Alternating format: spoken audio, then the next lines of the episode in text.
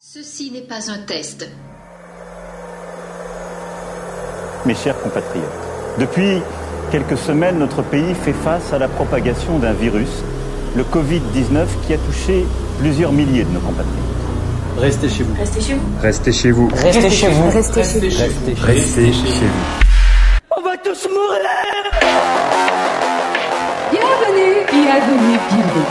Suis-je atteint du coronavirus? Qu'est-ce que vous voulez Les scientifiques le disent, c'est la priorité absolue. Des renseignements. Le Dorlo, dans 20-30 ans, il n'y en aura plus. Le patriotisme est l'exact contraire du nationalisme. Ben voyons. Le nationalisme en est la trahison. Dans quel camp êtes-vous On a des gens qui ont peur parce que leur voisin est chinois. Vous le saurez en temps utile. Nous devons aujourd'hui éviter le repli nationaliste. Ce virus, il n'a pas de passeport. Je ne suis pas un numéro, je suis un homme libre.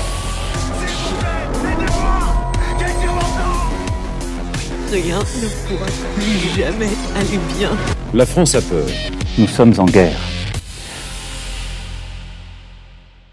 Puisse le sort vous être favorable.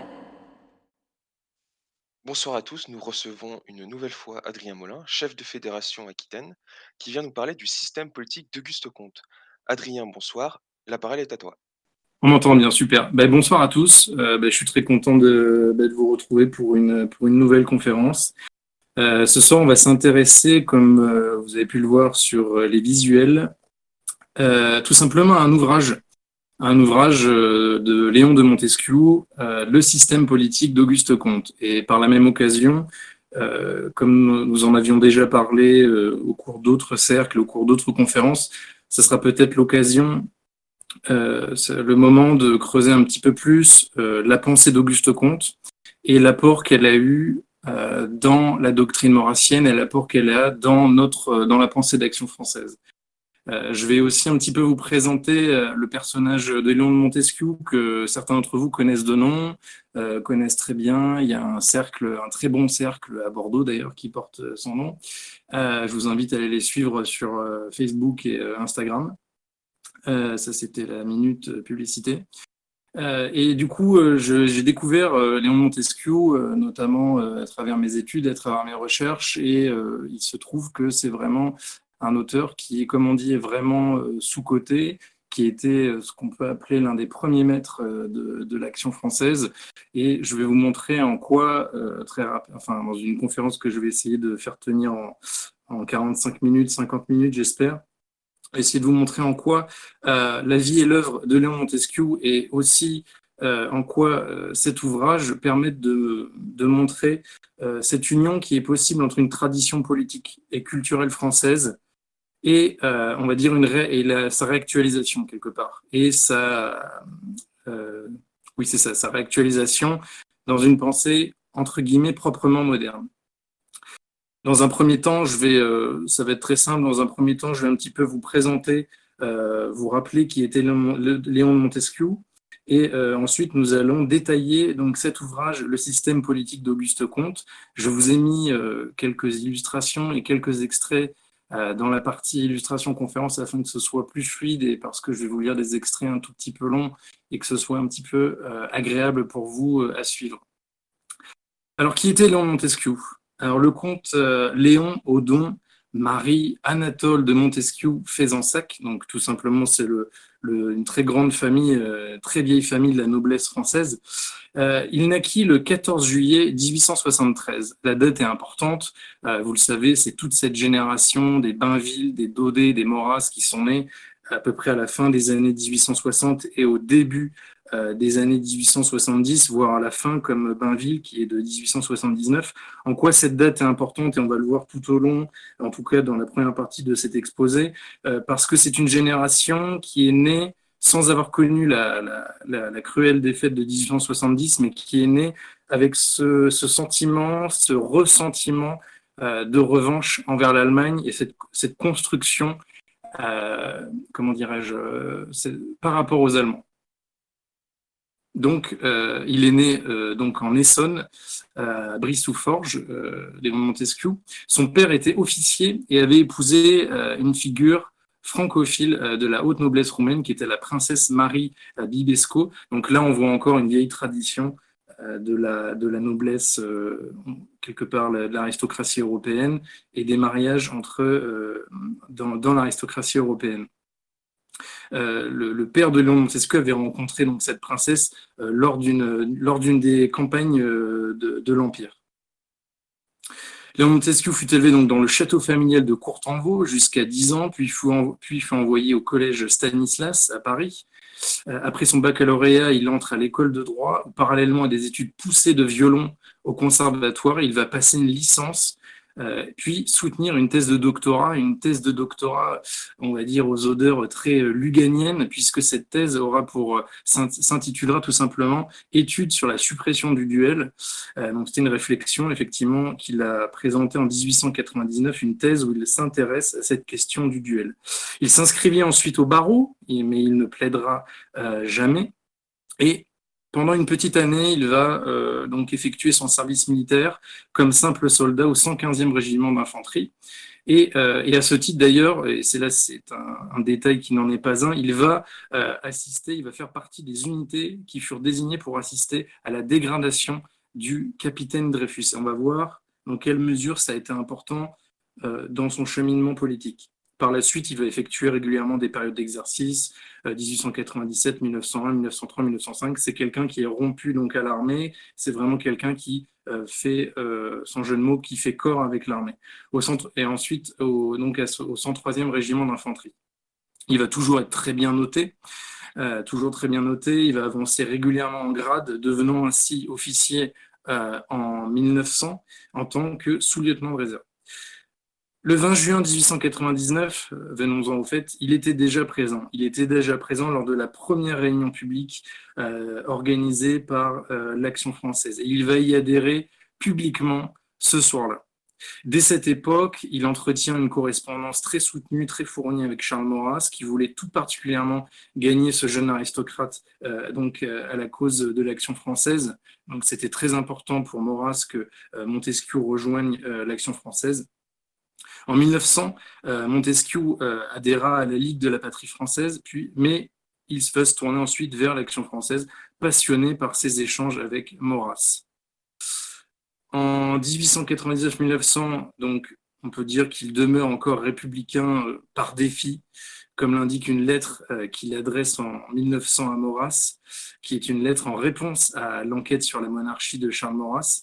Et dans cette lettre, qui fut publiée d'ailleurs par Maurras, il indique adhérer pleinement aux idées euh, du maître de Martigues et il lui écrit euh, en préambule Tout ce que vous dites dans votre enquête sur la monarchie est si logique, si irréfutable, que je crois que l'esprit même le plus critique ne doit trouver rien à objecter.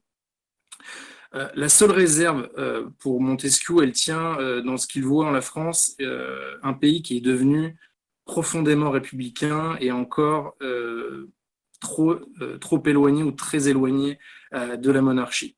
Et tout au long de cette période, euh, dans ses entretiens avec Maurras, euh, qui ne vont cesser d'ailleurs et qui vont cesser de les rapprocher, il va comment dire, créer un lien très très fort avec, avec le Martégal, avec Maurras, puisque au début, donc, il s'adressait à lui en lui disant cher monsieur, et très rapidement, ça va devenir mon cher ami. Et ils vont avoir une, une vraie amitié qui va aller même au-delà euh, de la politique.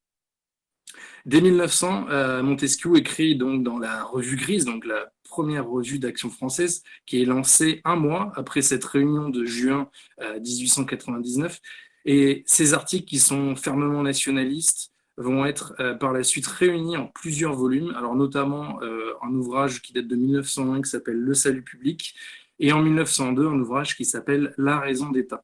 Euh, je pense que si vous êtes curieux et que vous avez vraiment envie de, euh, retrouver ces ouvrages, euh, ils sont assez chers, il me semble. Vous pouvez les trouver sur sur le bon coin parfois.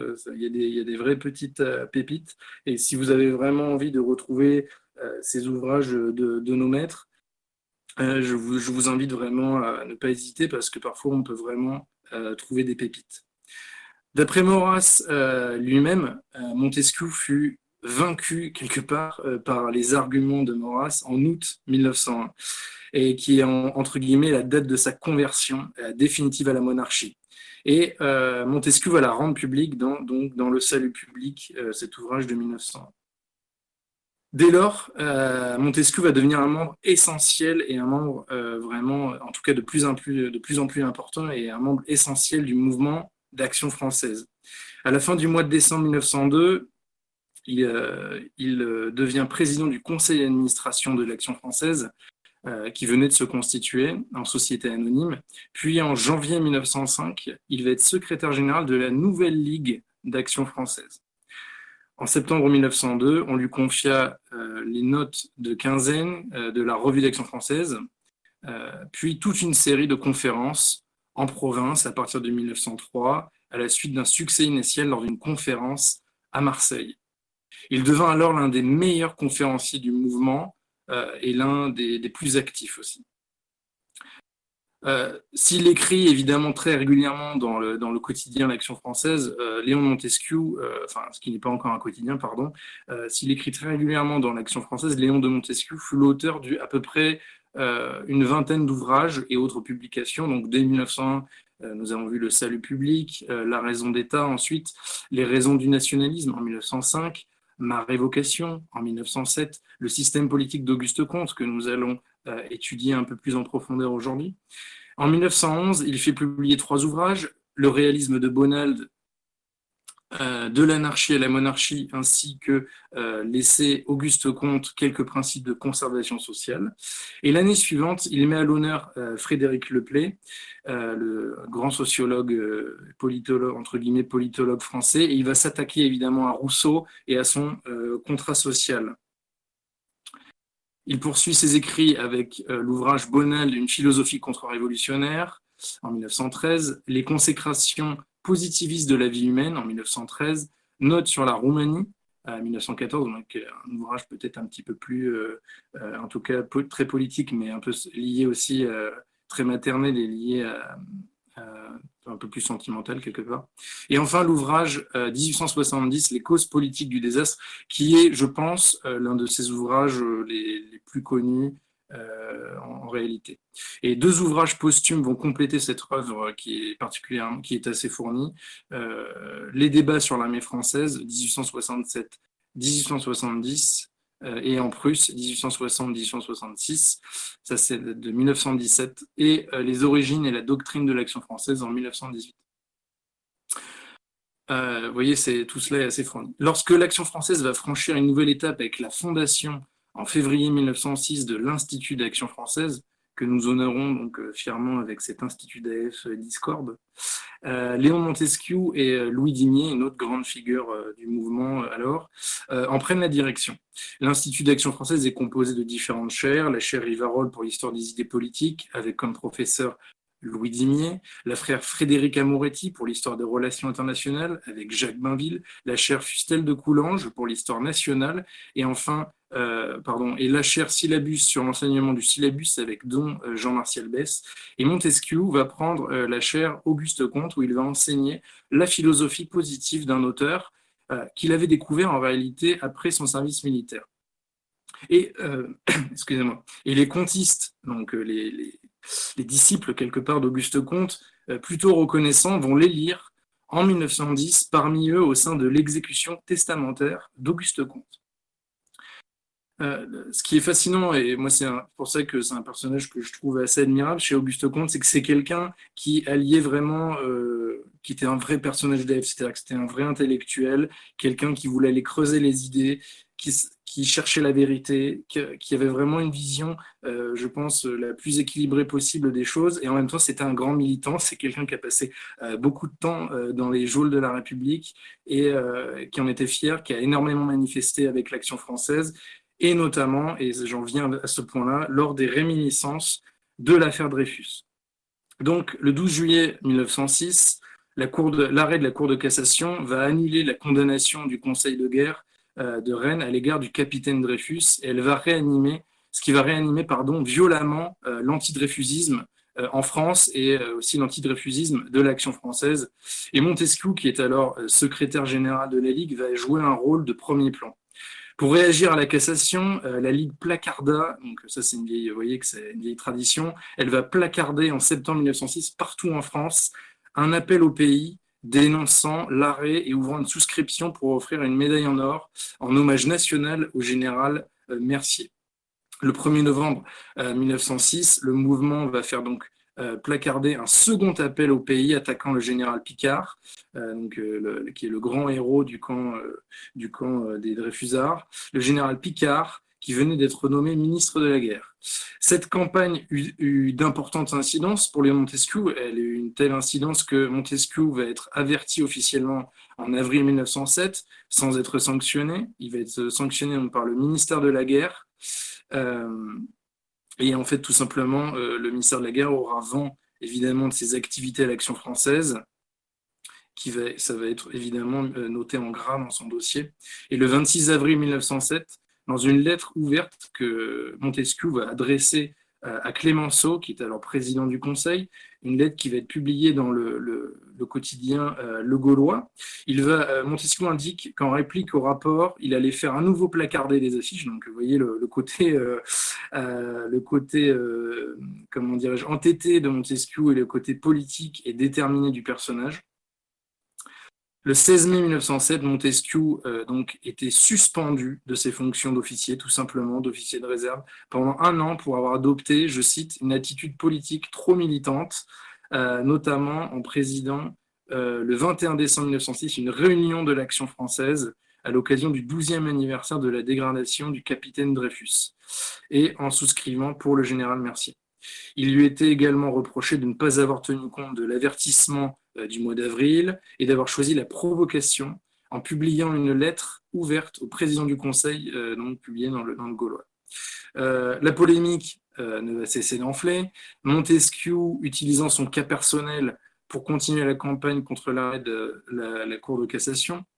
Et le 18 mai 1907, en réplique à la décision de suspension du ministre, il rassemble 5000 personnes à la salle de Wagram sous la présidence d'Henri Vaugeois, avec un discours d'ouverture du général Donop, qui était donc un général euh, adhérent et euh, plus que, oui, j'allais dire sympathisant, mais même adhérent, si je ne dis pas de bêtises, à l'action française, du général Donop, défendant l'attitude de Léon de Montesquieu.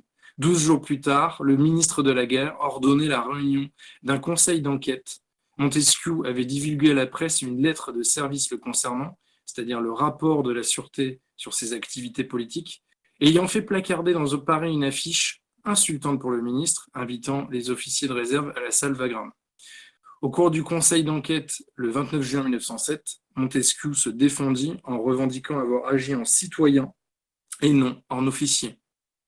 Il fut révoqué de son grade et de son emploi par décision ministérielle du 3 septembre 1907 il va continuer sa campagne liée à l'affaire Dreyfus, écrivant en février 1908 à tous les députés pour protester contre la réintégration euh, de Joseph Reinhardt euh, dans son grade de capitaine de l'armée territoriale.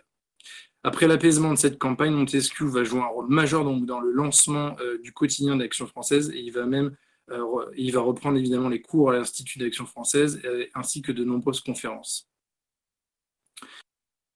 Euh, malheureusement, en 1914, donc euh, la guerre est déclarée. Euh, il va s'engager comme soldat dans, l'armée territoriale et il va être officiellement donc réintégré à la suite d'une intervention de Maurras. Maurras va donc écrire à Poincaré et donc réintégré le 17 septembre 1914 dans l'armée active. Il va être promu lieutenant et affecté au deuxième régiment de la Légion étrangère. vous avez dans le, canal illustration vous avez un très joli portrait euh, de l'ami euh, Alban Guillemois, qui fait d'ailleurs de très jolies bandes dessinées, de très beaux dessins, et qui nous avait fait le plaisir et l'honneur de faire un très beau portrait de Léon de Montesquieu en tenue, donc du coup de la Légion étrangère.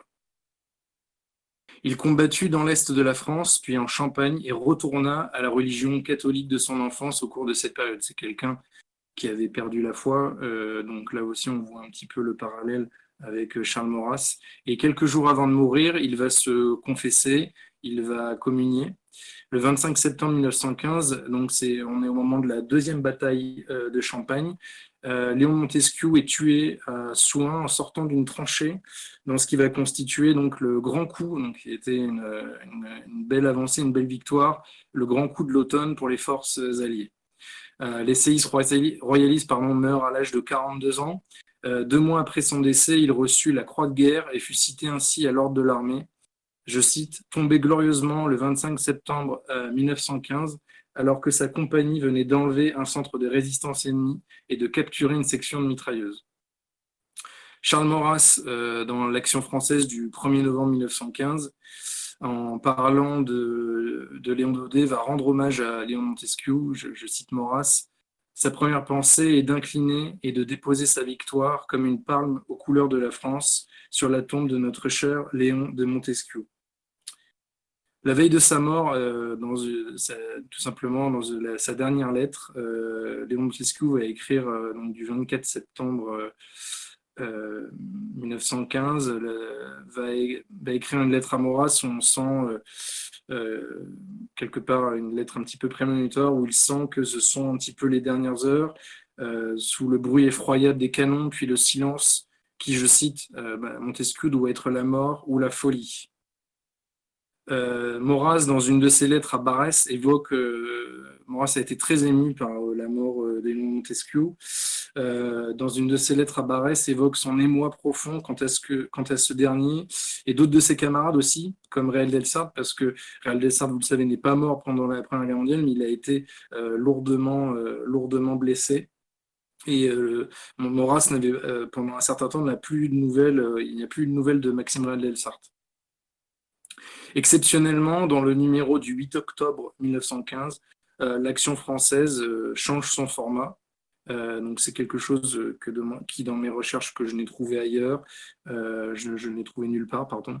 L'Action française va changer son format pour évoquer sur l'intégralité de la première page la mort de Léon Montesquieu dans un encadré noir qui, que je n'ai vu, je n'ai repéré nulle part ailleurs. Pardon. Léon Montesquieu va être donc cité à l'ordre de l'armée décoré de la Croix de guerre. Il est euh, inhumé au cimetière militaire euh, de, euh, de. Voilà pour donc la partie que j'ai un petit peu détaillée sur une biographie un petit peu de Léon Montesquieu. Maintenant, nous allons vraiment nous intéresser donc à ce Montesquieu et ce positivisme qu'on tient. À l'instar de, Louis de Bonald, donc le penseur contre-révolutionnaire, ou encore de Frédéric Leplay, le, sociologue euh, euh, catholique. Auguste Comte, euh, Auguste Comte est un philosophe dont la pensée positiviste revient très souvent dans les écrits de Montesquieu et peut être considérée comme structurante pour les séismes d'action française. Quelques, quelques informations pour euh, ceux qui, ne, qui connaissent juste de nom Auguste Comte. Donc Auguste Comte, euh, né à Montpellier, euh, il est reçu à l'âge de 16 ans à l'école polytechnique. 1817, il va rencontrer Saint-Simon, c'est vraiment un personnage du 19e siècle, Auguste Comte. Saint-Simon, le prophète, le prophète pardon, de l'industrialisme. Et il reste son secrétaire jusqu'en 1824. Voulant faire de la politique une science positive, il publie euh, de 1830 à 1842 ses cours de philosophie positive qui proposent une réorganisation scientifique de l'ensemble du savoir. En octobre 1844, Comte rencontre Clotilde Vaux, euh, et, euh, qui meurt en, 1846. Le culte, le culte qui lui voue alors fait évoluer sa philosophie. donc le culte d'Auguste Comte vers Clotilde de Vaux va faire évoluer la philosophie d'Auguste Comte vers je cite, une religion de l'humanité, euh, donc euh, que qu'on va un petit peu étayer euh, au cours de cet exposé, une religion de l'humanité à laquelle il se consacrera jusqu'à sa mort. Le positivisme d'Auguste Comte s'articule autour de trois grandes affirmations. La première affirmation, c'est que l'esprit scientifique ou l'esprit positif va, par une loi invincible du progrès, donc là on est aussi dans une vision euh, un peu progressiste, une loi invincible du progrès de l'esprit humain, remplacer euh, les croyances théologiques ou les explications métaphysiques. En devenant positif, l'esprit renonce à la question pourquoi, c'est-à-dire à chercher une explication absolue des choses. Il se limite donc au comment, c'est-à-dire à une formulation des lois de la nature, en dégageant, par le moyen d'observation et d'expériences répétées. Là, vous voyez le, pont vers la, politique naturelle et l'empirisme organisateur. Moyen d'observation et d'expériences répétées, les relations constantes qui unissent les phénomènes. Ça, c'est le premier point.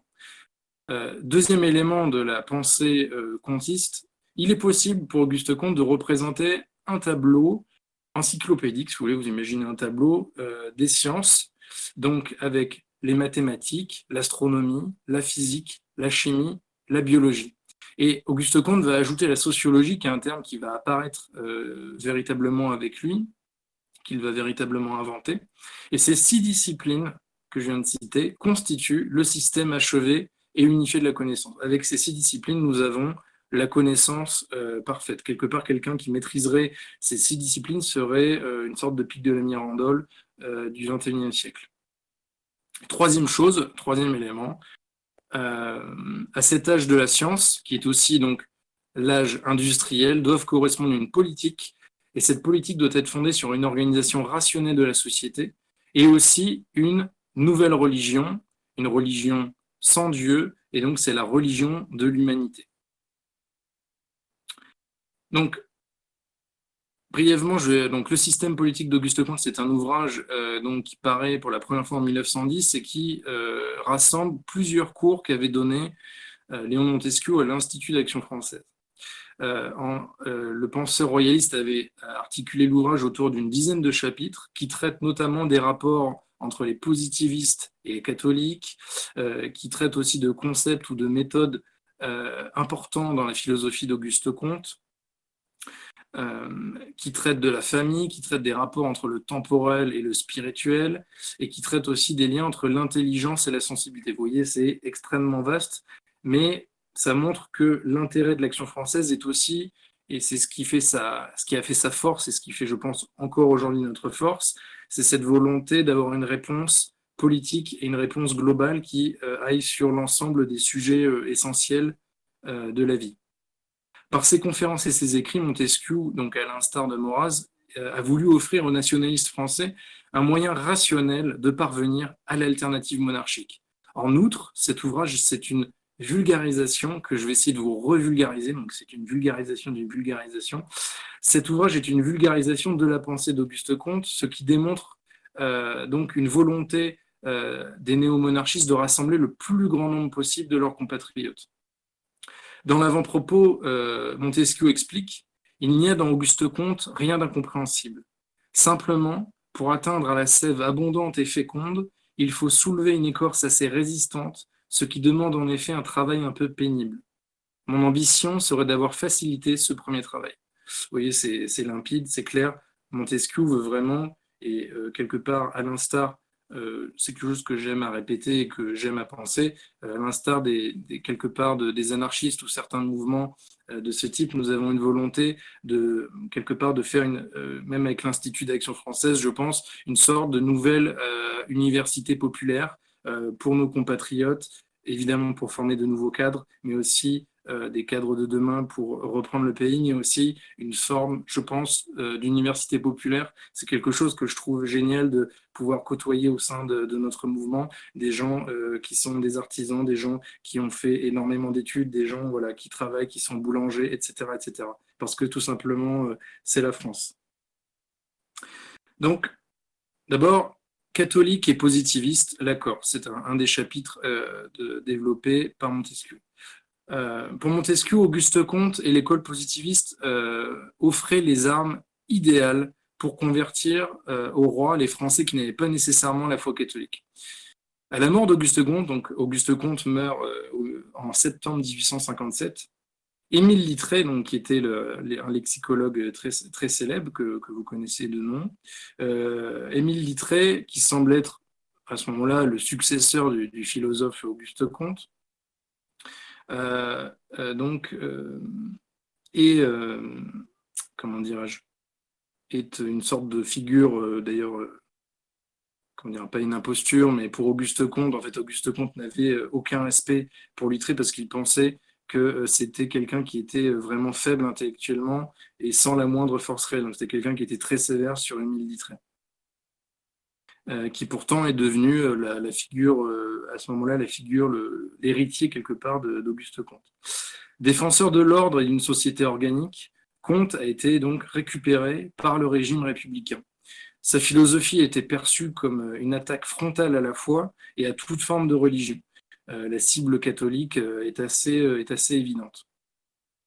Le paroxysme de cette récupération, il a lieu le 18 mai 1902, lorsqu'une statue d'Auguste Comte est inaugurée, place de la Sorbonne. Et là, à ce moment-là, pour vous rappeler un petit peu le contexte politique, on est sous le. Euh, c'est Pierre Veldec-Rousseau qui est président du Conseil euh, juste avant euh, le funeste Émile Combes. Auguste Comte souhaitait donc une alliance entre les positivistes et les catholiques. Pour Montesquieu, cette alliance, elle est réalisable sur quelques points, quelques aspects.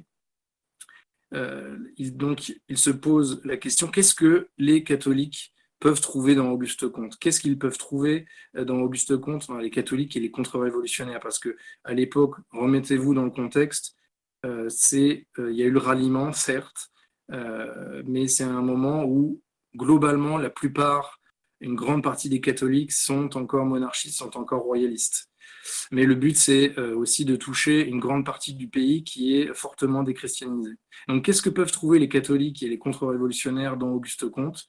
Ben, ils peuvent trouver une défense euh, argumentée et extrêmement rationnelle de l'ordre social. Et pas, parce que si vous voulez, comme vous, les catholiques vont justifier cet ordre social, notamment, et, euh, vous le savez quand vous discutez avec euh, le fan club de, de Luis Alfonso, vont le justifier notamment par le droit divin et par, comment dirais-je, toute une sorte de, ritournelle théologale ou théologique mal comprise. Cet ordre social peut être incarné par l'Église, mais il se trouve que les catholiques doivent, être, doivent souvent, pardon, euh, ont souvent affaire à des contradicteurs qui n'ont pas leur foi. Et euh, la pensée d'Auguste Comte, euh, elle est en réalité incompatible avec toute idéologie révolutionnaire. Pourquoi? Parce qu'elle implique nécessairement la notion d'ordre. Et c'est une des raisons pour lesquelles Comte va faire paraître un ouvrage en 1855 qui s'appelle Appel aux conservateurs.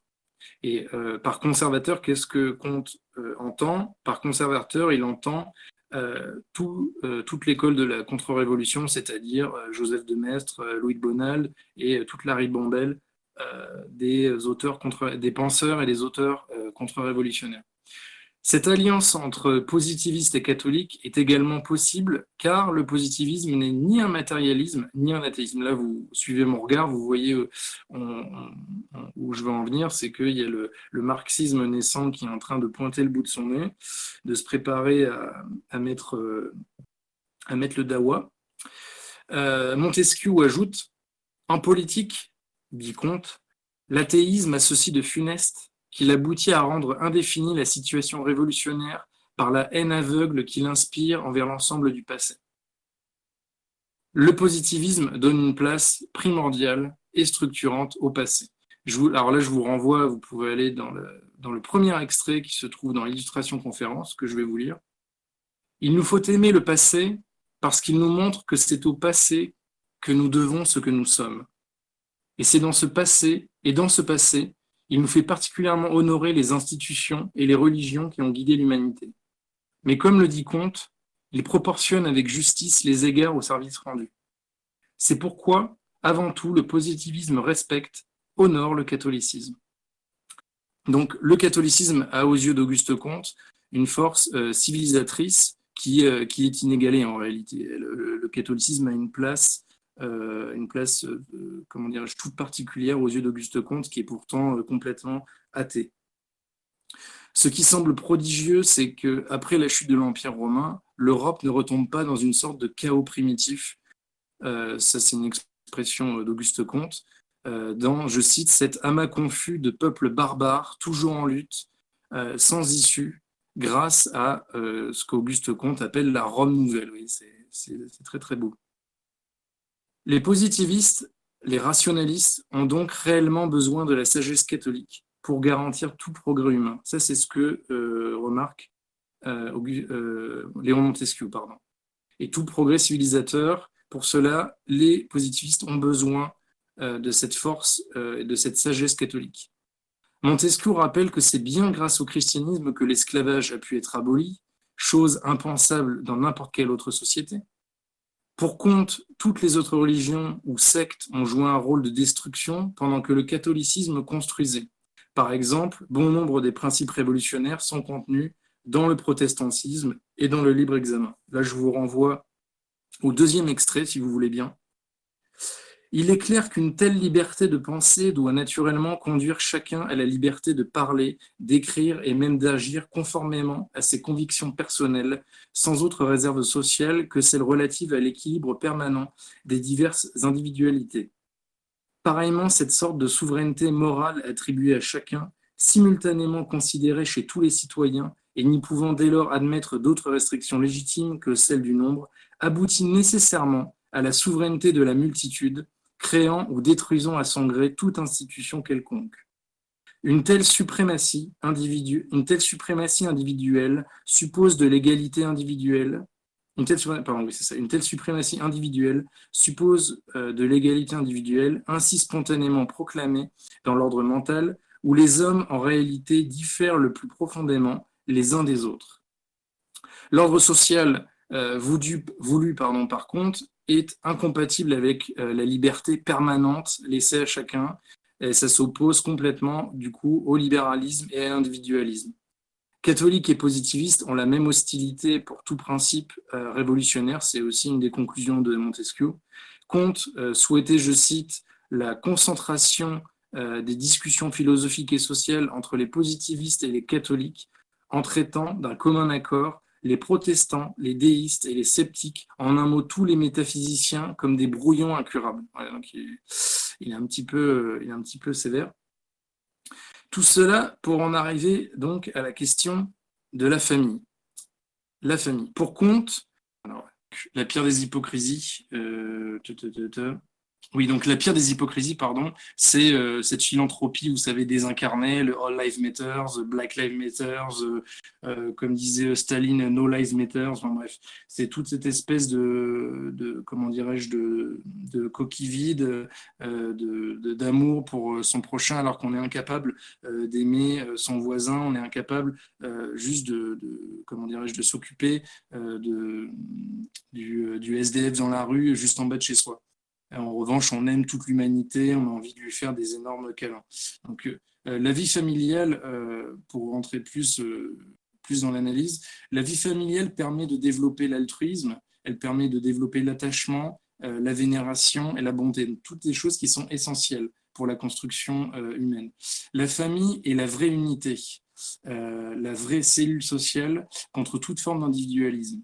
Tout être devant se former de ses semblables l'humanité se décompose d'abord en cité, puis en famille, mais jamais en individu. Comte rend hommage à, euh, je cite, l'admirable école des contre-révolutionnaires euh, qui, dès le début du XIXe siècle, avait développé euh, cette thématique. L'observation de la famille permet d'en dégager une loi pour maintenir une association. Alors là, ça va être la minute Caroline de Haas, donc préparez-vous, ça va glisser. L'observation de la famille permet d'en dégager une loi pour maintenir une association quelconque, il doit y avoir une autorité, un commandement, un gouvernement. Et pour compte, l'harmonie dans un couple, dans un foyer, n'est possible que parce que l'un commande et l'autre. Euh, la grandeur de la femme réside donc dans sa capacité individualiste pardon, de la modernité qui amène à l'orgueil et à la vanité, au final à la destruction du foyer et de la société en dernière instance. Là, on est vraiment euh, chez un auteur euh, on a une synthèse d'un auteur du 19e siècle, c'est-à-dire de, euh, de l'ordre, mais euh, quelque part euh, complètement exagéré, la femme qui doit être ben, juste quelque part la bobonne. Quoi. Et ce qui est une vision, on pourra peut-être en parler dans les questions, qui est qui ne, dans l'histoire de, même dans l'histoire de l'humanité, je dirais, ne, correspond à rien, puisque les, femmes, si on prend le cas de la France, avaient beaucoup plus de liberté, de droits et de considération, euh, par exemple dans la société d'Ancien Régime, ou encore même dans la société euh, médiévale. Euh, Comte va vivement s'opposer au divorce. Ça, c'est un aspect sur lequel, en revanche, on peut éventuellement le, plus qu'éventuellement on peut le rejoindre. Comte, Auguste Comte s'est vivement opposé au divorce et a défendu l'indissolubilité du lien conjugal, qui est pour lui une véritable conviction sociale. Euh, le mariage est en effet pour compte le meilleur moyen d'encadrer euh, l'inconstance euh, des vues humaines. Ce qui est intéressant chez Comte, pour si vous voulez euh, trois, quatre choses, c'est qu'au moins il prend l'homme tel qu'il est. Il sait très bien euh, que l'homme n'est pas parfait, que justement, il faut mettre, euh, pour prendre une image, un tuteur comme sur une fleur, un tuteur un petit peu, un vrai tuteur, un tuteur rigide pour que la fleur puisse vraiment s'épanouir. C'est un petit peu ça si on veut prendre l'image de, de, d'Auguste Comte. Pour le positivisme dans les rapports homme-femme, l'homme domine car la vie pratique exige, euh, exige sans cesse une pénible activité. Elle est nécessairement dominée par la force et non par l'affection. Si nous étions affranchis de toute nécessité matérielle, s'il ne s'agissait que d'aimer, la femme régnerait. Donc là, on a une vision, euh, euh, comment dirais-je, de la sensiblerie féminine, très contienne, qui n'appartient qu'à Auguste Comte. Euh, on va donc arriver à une partie donc, sur la, question de la patrie et l'évolution de l'activité. Donc, après euh, l'humanité euh, donc, et la famille, et dans une continuité assez logique, Montesquieu va s'intéresser à la question de la patrie. Et donc, tout comme l'humanité, la patrie a un besoin de continuité, un besoin de tradition, je cite, touchant le gouvernement nécessaire des vivants par les morts. Touchant le, le, gouvernement des vivants sur les morts, ça c'est une citation d'Auguste Comte que je pense vous connaissez tous. Euh, l'homme n'a pas de devoir envers sa propre espèce, envers l'intégralité, en tout cas, de son espèce. Politiquement, euh, cela ne peut pas être réglé. En revanche, la famille et la patrie sont des, gouvernements pardon, organisés. L'homme ne peut se soustraire au sacrifice que réclament euh, ces groupements de l'individu. Comte a réfléchi à la possibilité d'un amour euh, universel. Donc, euh, la famille, qui est le cadre initial de l'amour humain, est insuffisant. Il faut donc un cadre supérieur, et ce cadre supérieur, c'est la patrie. Pour Comte, seul le patriotisme peut préserver à la fois euh, de la restriction domestique et de la divagation philanthropique, c'est-à-dire juste l'amour au sein du foyer et sinon le fait d'aimer la terre entière sans connaître personne. Les positivistes souhaitent la concorde euh, universelle, mais ne nient pas pour autant la diversité, euh, qui est une source de rivalité et qui existera euh, pour toujours, en fait. Si la patrie est nécessaire pour compte, il fait aussi le constat de son affaiblissement et met en exergue deux raisons. la première raison, c'est la, grandeur et l'énormité des États, de, son temps, hein, du 19e siècle. Euh, qui rend le patriotisme vague et faible d'après euh, une diffusion exagérée. La deuxième raison, ça va être la diversité des existences, c'est-à-dire des existences qui avant étaient euh, guerrières, qui étaient des existences industrielles, surtout au, plein milieu du, 19e siècle. Et le patriotisme est inconsistant sans activité collective pour compte. Tous les efforts individuels doivent donc être dominés par une activité collective. Le développement euh, du marxisme en Europe va donc à l'encontre de ce principe en montant les classes sociales les unes contre les autres, par conséquent en flattant les principes individualistes. Pour le positivisme, le patriotisme redeviendra puissant à deux conditions. Euh, alors là, il faut vraiment, encore une fois, se remettre dans le contexte. 1910, on est dans un contexte de revanche, on est dans un contexte de revanche par rapport à l'Allemagne. Donc, la première condition que relève Montesquieu, c'est que euh, il faut retourner une activité guerrière à la, comment oui, à l'activité guerrière des ancêtres. Euh, euh, et ensuite, la deuxième chose qui va permettre au patriotisme de redevenir puissant, c'est de régler l'activité industrielle, donc l'industrie et la guerre. Le monde industriel défendu et promu par les positivistes n'aurait pu être possible sans la force guerrière. Donc ça, c'est un constat. En d'autres termes, la force militaire a permis de constituer une véritable rigidité sociale, énergique, facilitant l'unité de la population euh, et l'ordre dans la société. La guerre, c'est le besoin d'union pour la défense et surtout pour l'attaque. Toutes les individualités, toute personne est dès lors euh, surmontée par cette nécessité d'union, cette nécessité euh, d'unité. S'il y a un état théologique puis un état positif, entre les deux se trouve un état métaphysique parfaitement incarné par le régime guerrier, euh, donc ce que Comte appelle le régime guerrier défensif, et que euh, qu'on retrouve notamment euh, au Moyen Âge. Je vais passer directement à la question des rapports entre le pouvoir temporel et le pouvoir spirituel.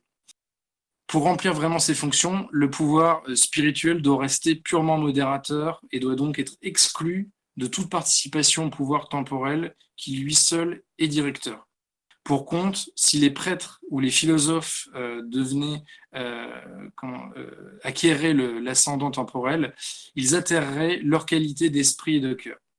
Comte disait que la question sociale est une question morale. En effet, selon lui, la question sociale est une question de réforme des opinions et des mœurs, et non des individus comme le voudraient les révolutionnaires.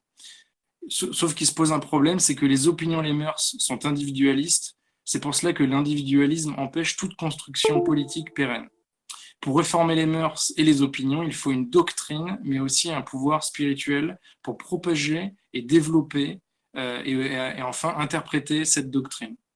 La révolution, euh, la révolution et ses idéologues ont soutenu et encouragé l'émancipation de chacun envers tout pouvoir spirituel, euh, et, les mœurs euh, sociales déclinant, l'État a été naturellement obligé de substituer les forces temporelles à l'autorité spirituelle affaiblie. Au final, l'État doit légiférer sur le domaine euh, des mœurs. Pour compte. Rousseau, dans son contrat social, s'indigne du rôle de Jésus qui a séparé et coupé le pouvoir temporel et spirituel. Il loue en revanche Mahomet, puisque Mahomet a réussi à condenser ces deux pouvoirs. Euh, pour Rousseau, les catholiques sont des ennemis de l'État, car ils mettent au-dessus des dogmes temporels de la République la foi dans leur sauveur, la foi dans l'Église. Et pour Rousseau, ils doivent être tout simplement chassés de l'État. Euh, la Révolution a en fait, du coup, rassemblé et cherché à rassembler les deux pouvoirs, temporels et spirituels. La République euh, pour Comte est, euh, est, une sorte de, religion politique, euh, alors que Comte souligne et rappelle que l'âge d'or de, cette séparation de ce fonctionnement, ça a été en réalité le Moyen Âge. Là, je vous envoie la citation numéro 5. L'ordre social du Moyen Âge, c'est-à-dire l'ordre social le plus admirable que, d'après Comte, l'humanité ait jamais connu, L'avènement d'une puissance exclusivement morale qui élabore les principes et conseille sans commander directement est regardé, en effet, par le positivisme, ainsi que je l'ai déjà dit, comme le plus grand progrès qui a été fait jusqu'à présent dans l'organisation des sociétés. Car si l'humanité, il est vrai, avait déjà connu avec les philosophes grecs l'existence d'une classe exclusivement spéculative et en même temps indépendante du pouvoir politique, c'était là une classe non organisée, extérieure en quelque sorte à l'ordre social, et qui instinctivement se trouvait donc en état d'insurrection naturelle contre un ordre où elle ne trouvait pas sa place. En somme, ce n'était que l'ébauche d'un pouvoir spirituel indépendant, et seul le catholicisme devait organiser véritablement un tel pouvoir, faisant corps avec le système social et n'en étant pas moins à l'abri de la domination temporelle. Euh, le pouvoir temporel peut donc se servir du pouvoir spirituel pour conserver euh, du coup l'assentiment l'assentiment de la, de la population. Euh, autrement dit, euh, le pouvoir spirituel fait une partie majeure du travail visant à régler l'ordre social.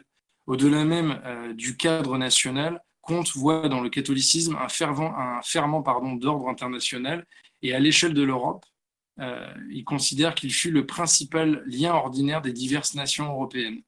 Pour Comte, le pouvoir spirituel est donc nécessaire sur deux points de vue, celui de l'ordre intérieur et celui de l'ordre international. Euh, je trouve qu'il y a une phrase de Maurras qui illustre bien ça, c'est lorsqu'il dit la, la, seule internationale qui tienne, c'est l'Église. Euh, au moment où la révolution bolchevique euh, fait feu de tout bois. Pour Comte, le pouvoir spirituel euh, doit de temps à autre modifier, régénérer la doctrine du pouvoir temporel. L'établissement d'une doctrine morale, euh, une doctrine morale forte, permettrait en outre de régler les problématiques de classe qui grandissaient au milieu du XIXe siècle avec l'industrialisation de l'Europe. Cette séparation du pouvoir temporel et spirituel doit déjà avoir lieu dans le domaine de l'enseignement, euh, on pourrait beaucoup, enfin, il y aurait beaucoup à dire sur l'éducation nationale aujourd'hui. Il faut se rappeler aussi qu'à l'époque, donc, sous la Troisième République, avec tout ce qui était la morale laïque, que, Vincent Payon a voulu un petit peu remettre au bout du jour. on était dans l'âge d'or de, cette, morale laïque néo-kantienne, pour faire simple. Loin d'avoir répandu une version laïcisée de la monarchie, Maurras, au contraire, a su rétablir dans cette doctrine l'équilibre entre les droits de Dieu et les droits de la cité. Et il en a été félicité par quelques-uns des plus grands théologiens de son temps. Maurras écrivait en effet Le catholicisme a été avec la royauté le ciment de notre unité, n'est point français d'intelligence qui se sépare absolument du catholicisme et des rois. Euh, je, vais, euh, je vais en venir à ma, conclusion parce que voilà, comme ça, il y aura peut-être du temps pour euh, revenir sur certains aspects. Donc pour conclure, à travers tous les organismes et les corps sociaux qui composent la société, Léon de Montesquieu a voulu, en reprenant Auguste Comte, rechercher cet ordre inhérent aux grandes civilisations, cet ordre indispensable qui permet toute construction civilisatrice. Le Moyen Âge demeure pour les séistes royalistes la forme la plus aboutie de la civilisation humaine. Tout progrès humain dépend de l'ordre, tout ordre permet à l'homme de progresser. L'ordre euh, euh, l'ordre offert par le pouvoir spirituel est également indispensable pour l'avancée d'une société. Le désordre dans la famille implique nécessairement le désordre dans la société. C'est pourquoi toutes les pensées révolutionnaires ont voulu affaiblir la famille en coupant la personne de ce socle. Et là, euh, je vous renvoie dans l'histoire toute récente et l'actualité toute récente comment dirais-je, la, PMA, la GPA, les lois de, dites de mariage pour tous, qui est en fait le mariage pour personne, une volonté de détruire totalement la famille. L'approche positiviste que Montesquieu a voulu vulgariser dans son ouvrage est une œuvre décisive pour comprendre comment et pourquoi il faut aller à la rencontre de nos compatriotes qui ne sont pas croyants et qui ne pourraient se satisfaire du droit divin. Euh, Maurras disait qu'il était allé personnellement par positivisme à la monarchie, mais qu'il n'avait jamais promis une monarchie positiviste. Ça, c'est peut-être un des. Si vous devez retenir trois, quatre choses de, de cette conférence, c'est ça. Euh, pour Maurras, effectivement, le chemin pour aller à la monarchie, effectivement, on peut utiliser le positivisme. En revanche, la monarchie que nous voulons ne sera pas positiviste. Comme ça, les choses sont claires. Et c'est toujours la tradition de l'action française aujourd'hui, d'ailleurs, que de s'adresser à tous les Français, croyants ou incroyants, ces derniers reconnaissant le privilège qui doit appartenir en France au catholicisme. L'étape ultime qui correspond au génie politique français réside par conséquent, euh, donc comme je l'ai dit, dans la monarchie, qui garantit cet équilibre entre l'ordre et les libertés dont l'homme a tant besoin pour développer son être et protéger la civilisation. Il n'y a donc aucune antinomie entre l'ordre et les libertés. Les deux se superposent, les deux se complètent. Seule la monarchie garantit la liberté tout en mettant en place une politique forte et ordonnée. La monarchie imparfaite car humaine est le rempart le moins mauvais face à toutes les tentations anarchiques et tyranniques. Et je vous remercie de votre attention. Merci Adrien pour ton excellente conférence et merci à tous les auditeurs d'avoir été présents. Nous avons donc une question d'un camarade euh, René Considéré comme le fondateur de la sociologie en France comme une science à part entière, les dérives de cette discipline n'étaient-elles pas déjà dans le fruit du positivisme d'Auguste Comte? Euh, Oui et non. Euh, oui, parce que Auguste Comte reste un penseur qui, euh, d'un certain côté, est attaché à la révolution, est attaché au principe de progrès, et du progrès avec un P majuscule comme nous le dénonçons. Euh, par conséquent, oui, les fruits étaient déjà dans le euh, pardon le, verre était déjà dans, le fruit pardon euh, donc il y a tout cet aspect effectivement de l'idéologie du progrès que vous retrouvez chez Auguste Comte, notamment dans la religion de. Je vous invite à, aller lire un petit peu ce qu'il dit sur la religion de l'humanité, donc une sorte de religion positive qui permettrait de il y a un côté un petit peu 1984, un petit peu meilleur des mondes avec une religion universelle qui rassemblerait euh, tous, les, tous, les, tous les humains.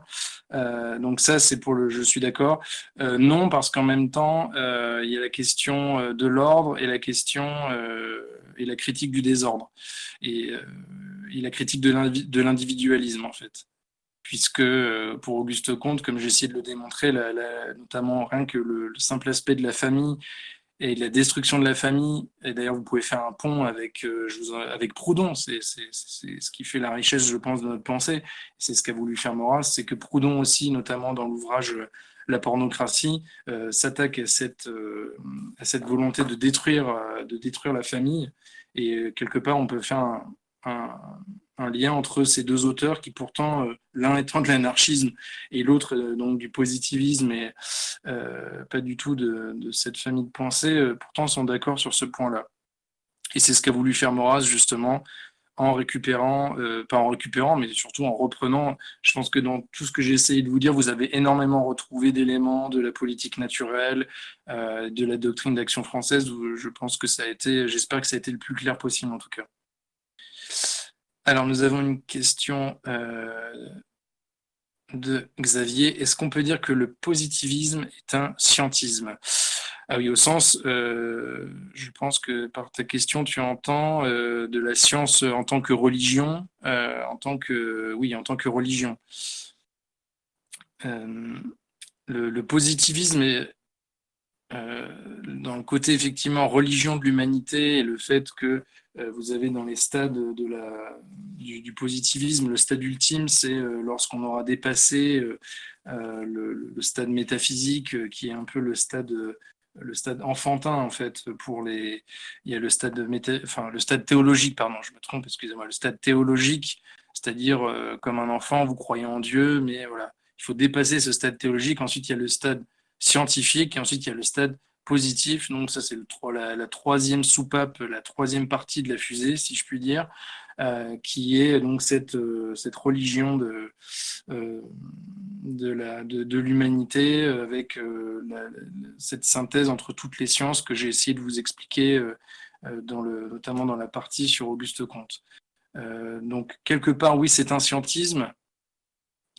D'autre part, c'est Auguste Comte est extrêmement il, prend vraiment des pincettes pour ne pas tomber dans le piège, justement. Ça reste quand même un esprit euh, de, nuance et de synthèse. Il ne cherche pas justement à tomber. Il n'y a, pas la, notion de foi. Euh, euh, de foi n'existe pas chez, chez, chez Comte.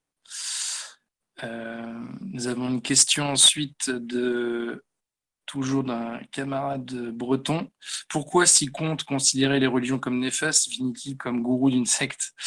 Euh, ben, C'est une très bonne question parce que euh, je pense que c'est euh, ça montre que le, justement dans cette, cette il n'y a rien de très neuf hein, quelque part la déesse raison, les temples de la déesse raison érigés pendant la pendant la, révolution, vous avez eu dans de nombre d'églises dans le, la cathédrale Notre-Dame de Paris, on a voulu briser les hôtels, on a érigé des nouveaux dieux. Donc quelque part, ce n'est pas surprenant. Cette, ça semble effectivement, euh, comment dirais-je, incohérent. Mais ça, ça ne l'est pas en réalité, puisque la raison euh, toute puissante euh, est mise en est déifiée, et derrière cette raison déifiée, c'est l'homme qui est déifié. Donc on en revient à l'éternel, à l'éternel euh, ritournelle du serpent qui parle Adam et Ève et qu'on retrouve dans toutes les traditions, euh, toutes les traditions religieuses de l'homme qui veut, qui veut devenir Dieu en fait. Donc euh, quelque part, c'est pas, je trouve, enfin, petite personne, je ne trouve pas ça incohérent ce type de personnage extrêmement savant et vous, le, pouvez le voir, c'est pas parce que vous êtes extrêmement savant que vous ne pouvez pas tomber dans les choses les plus euh, dingues, les plus hallucinantes, les plus extrêmes, les plus dangereuses. Euh, je, euh, vous rappelle que la plupart des, gens qui étaient à la tête de camps d'extermination nazis étaient des gens extrêmement savants. Hein. C'était pas des, pas des des, gogoles, comme on dit. Hein. C'était des gens extrêmement savants, c'était des scientifiques extrêmement poussés. Donc l'argument, en plus de dire que la bêtise amène à la haine, pour moi, c'est c'est pas recevable et que euh, peut totalement tomber dans l'irrationnel en étant pourtant d'un côté extrêmement rationnel. Pour moi, c'est pas, c'est quelque part, c'est même euh, assez logique. Euh, une question sur le donc la famille comme première cellule politique de la société fait-elle partie des idées d'Auguste Comte? Tout à fait. Donc, je, enfin, je l'ai développé. Je ne sais pas si je, je vais le redévelopper, mais oui, tout à fait. C'est, elle fait partie des, idées d'Auguste Comte. Alors, ce n'est pas en tant que première cellule politique comme, comme euh, Maurras va le, réarticuler par la suite. En revanche, effectivement, c'est euh, une cellule qui est nécessaire et qu'il faut protéger.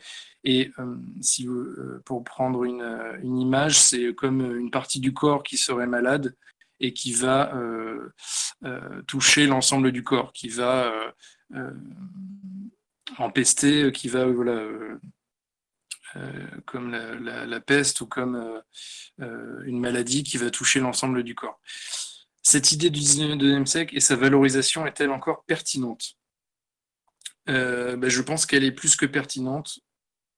Je pense que c'est même un combat qui devient, de, en tout cas, de défendre la famille comme première cellule politique. Pour moi, c'est quelque part un des combats dans les 5-6 combats les plus importants de la F, je pense. Euh, la défense de l'anthropologie, tout simplement, euh, en, tant que, en tant que tradition, en tant que transmission. Donc, vouloir briser cette transmission, c'est vouloir s'attaquer à cette. Euh, à, l'humanité en fait, hein, tout simplement. Je pense que le, le, dans tout le marasme que nous vivons de nos jours, il y a un tout petit un des petits côtés positifs, je trouve, c'est que les choses sont de plus en plus claires les choses sont de plus en plus claires en fait sur le, combat politique. On voit très bien euh, quels sont les camps. Je, trouve que c'est euh, quelque part c'est assez pratique. Et le, comme disait un, camarade lors d'un colloque, euh, c'était un colloque de la Jeanne, je crois, en 2018 ou 2019. La, défense justement de l'anthropologie, la défense de l'homme va devenir en réalité un des un combat politique de premier ordre. tout simplement, juste dire que l'homme est un homme en fait. Euh, que et juste redéfinir euh, selon euh, les pensées antiques, selon la tradition, qu'est-ce que l'homme et selon nos racines, etc. Qu'est-ce que l'homme? Juste ça, ça va devenir en fait un combat. D'ailleurs, il suffit que vous débattiez avec, vous posiez un bar et vous, vous allez vous asseoir à côté de de jeunes hommes ou de jeunes filles aux cheveux bleus avec euh, voilà, avec des discours complètement hallucinants. Rien que ce que je suis en train de dire, je pense que pour eux, ça serait, euh, je pense que le retour des, heures sombres, hein, le retour, euh, le retour de la haine quelque part. Alors que je suis juste en train de dire, juste le fait de dire par exemple qu'une famille, c'est un papa et une maman, ben aujourd'hui, c'est du nazisme en fait, tout simplement. Donc, en fait, on en revient à des choses extrêmement claires et la défense de la famille, elle est de plus, elle est plus que pertinente, elle devient même vitale. je dirais ça. Il y a une question du camarade Lucas. Euh, est-il possible de développer euh, l'éloge de Mahomet? Euh, Je n'ai pas très bien compris ce qu'il trouvait intéressant dans sa synthèse. tout simplement, je vais essayer d'être le plus concis possible parce que je ne pensais pas devoir le développer. pour Rousseau, alors c'est Rousseau hein, qui fait l'éloge de Mahomet, je ne sais pas si c'était clair, c'est Jean-Jacques Rousseau qui effectivement défend Mahomet parce que il y a plusieurs choses. D'une part, il y a le côté l'islam apporte un code moral, l'islam apporte euh, une notion de bien et de mal. Et en même temps, euh, il n'y a pas cette, cette césure entre le temporel et le spirituel qu'apporte le Christ dans les évangiles. Rendez à César ce qui est à César et à Dieu ce qui est à Dieu. L'islam ne dit pas ça. Et c'est d'ailleurs ce, qui pose, ce qui pose vraiment problème, je pense. Mais Rousseau trouve ça très bien. Rousseau trouve ça très bien. Euh, d'une part aussi parce qu'il y a une haine farouche euh, de, l'Église, euh, à l'instar de, Voltaire. Il y, a une volonté de détruire l'Église et de détruire le, catholicisme.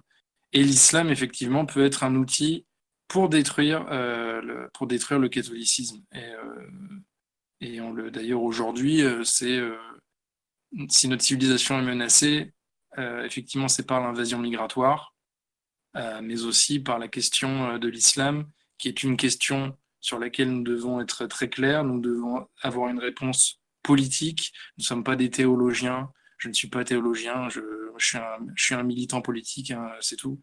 Et il y a des théologiens pour répondre sur, ce terrain-là, qui répondent très bien, euh, de manière très brillante. Nous, on devons apporter une réponse politique, euh, puisque l'islam est également, avec le Coran, un texte, euh, apporte, pardon, l'islam apporte une donnée politique avec le Coran. Et euh, de ce point de vue-là, l'islam effectivement est dangereux pour, pour notre nation.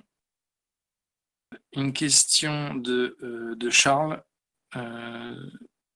de Bretagne, camarade breton.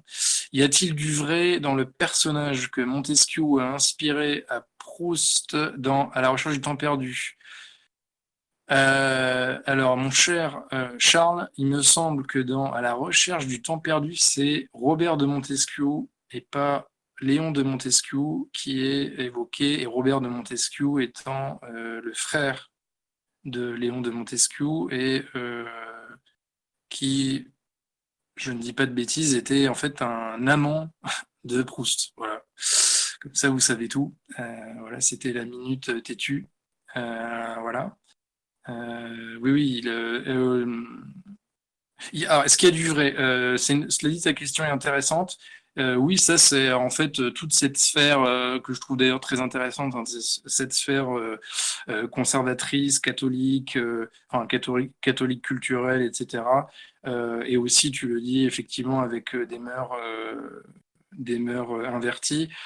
c'est c'est pas une nouveauté dans la euh, dans, la, dans la droite bourgeoise catholique, pour faire simple, je vous en renvoie vers euh, André Gide, etc.